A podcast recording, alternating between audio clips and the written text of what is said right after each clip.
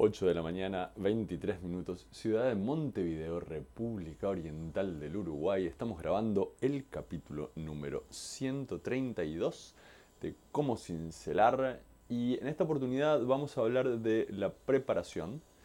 Así que si quieren sentirse mal, no, mentira, pero si quieren saber qué pienso acerca de cómo prepararse, quédense ahí.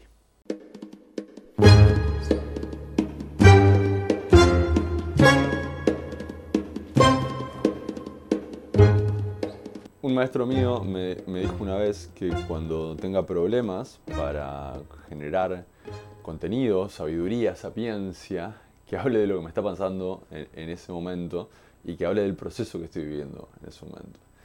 Y lo que estoy viviendo en este momento, créase o no, tiene que ver específicamente con estar preparado, con hacer, eh, digamos, desarrollar y tener listo el material o las cuestiones accesorias, las que acompañan los procesos de agregado de valor.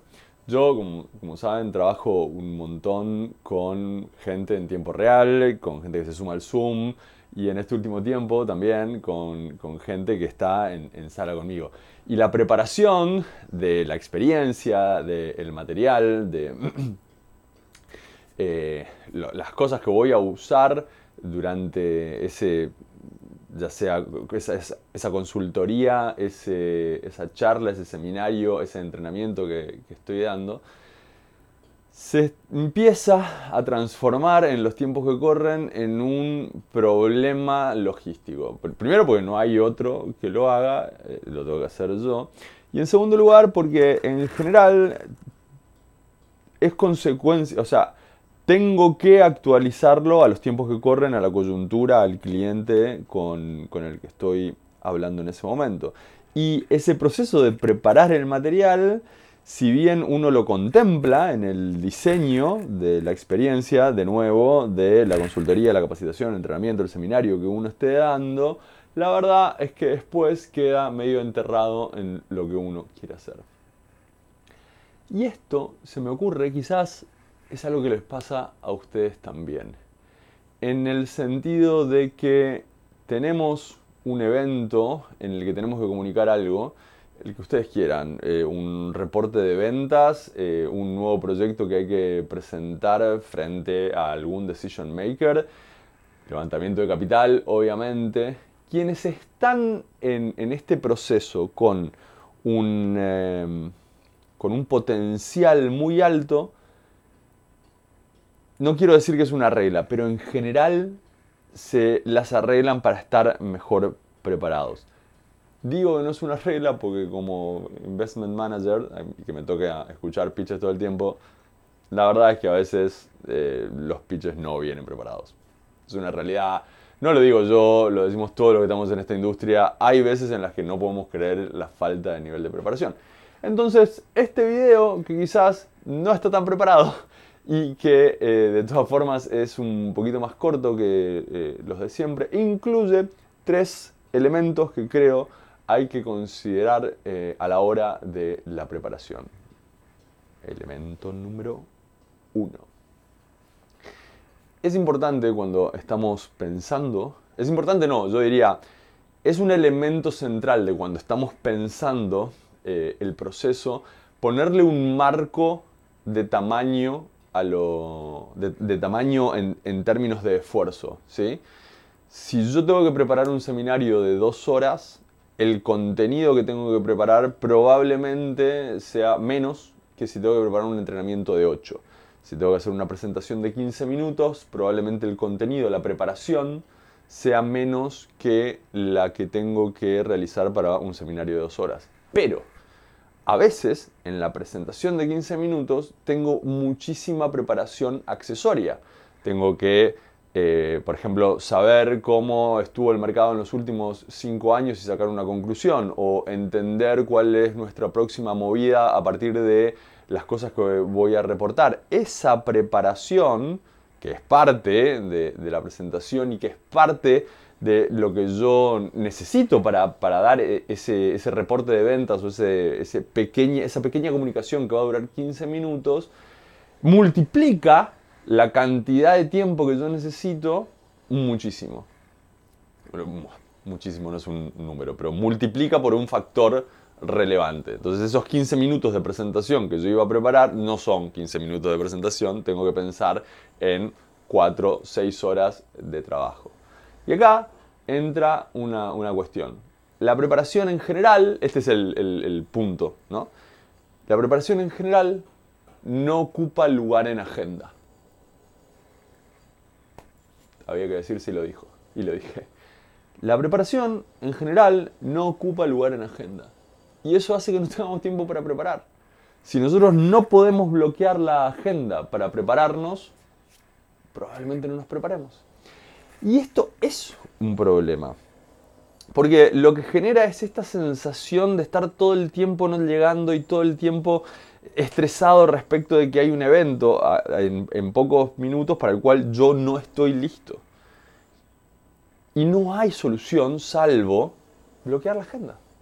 Bloquear la agenda. Este tiempo no voy a hacer otra cosa, no voy a contestar el teléfono, no voy a contestar emails, voy a preparar el evento eh, en cuestión. Perdón, estábamos allá. El segundo tema importante a tener en cuenta para, para la preparación es que normalmente la gente pretende llevarse algo. Y cuando yo estoy, pretende llevarse algo, y esto lo digo en general, ¿sí? Eh, cuando alguien hace me hace un, un pitch de, de, inversión, típicamente me hacen a mí el pitch de inversión con un deck de PowerPoint que después me mandan. Es el mismo, no cambia nada. Y eso está mal. Está mal. Que yo reciba por mail lo mismo que vos me mostraste quiere decir que esto podría haber sido un, email. Este tema lo recorrimos harto y lo único que quiero decir, agregar respecto de todo esto es que quizás lo que tiene que recibir la gente luego, lo que se tiene que llevar luego de la presentación, el resumen, lo que sea, quizás no tiene nada que ver con lo que yo estoy usando para presentar en ese momento. Capaz, yo simplemente puedo escribir un, documento con 5 o 6 puntos salientes, explicarlos, poner los links y ya típicamente las personas que me escuchan exponer, las personas que están conmigo eh, eh, para entrenarse, para, para, saber algo nuevo, cualquier evento comunicacional, no van a repasar lo que yo dije. Sorry, pero lo que estoy diciendo no es tan importante. Entonces, es mi trabajo sintetizar de la mejor manera posible y quizás encontrar un elemento de comunicación posterior, o sea, el takeaway, lo que la gente se queda después de mi presentación, que no tiene nada que ver con, lo que yo dije. Quizás es un documento con algunos puntos salientes como dije, quizás es un video, quizás es un link o una, sucesión de links a la justificación de, de lo que yo estoy diciendo, capaz es eh, el acceso a una plataforma para la gente si quiere ver, la plataforma es dinámica, entonces acá están los puntos, estos cómo se movieron, estas son las actualizaciones, no sé. Remarcar simplemente que, primero, si están mandando lo mismo que están presentando, es que hay algo que están haciendo mal. Y en segundo lugar, capaz, hay una oportunidad para hacer una síntesis de lo que estoy diciendo completamente diferente de lo que eh, presenté en su momento, lo que usé para comunicar en tiempo real. Y punto número 3, y quizás el más importante, hay que gastar tiempo durante la preparación para encontrar aquellas cosas que vale la pena decir que no son triviales. Si van al capítulo, si no me equivoco, es, muy atrás en el tiempo, ¿no? Pero si van al capítulo número 35, creo, o algo así, me voy a corregir después en los comentarios estamos en un tiempo, y venimos hablando de esto en los últimos capítulos, estamos en un tiempo en donde la eficiencia de la comunicación ya no es simplemente eficiencia, es hiperefectividad.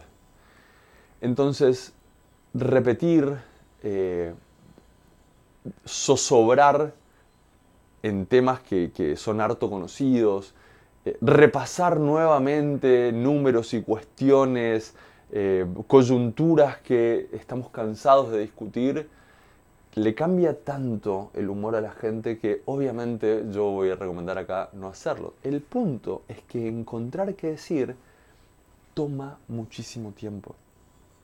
Encontrar qué decir es sentarse, pensar, pensar, pensar.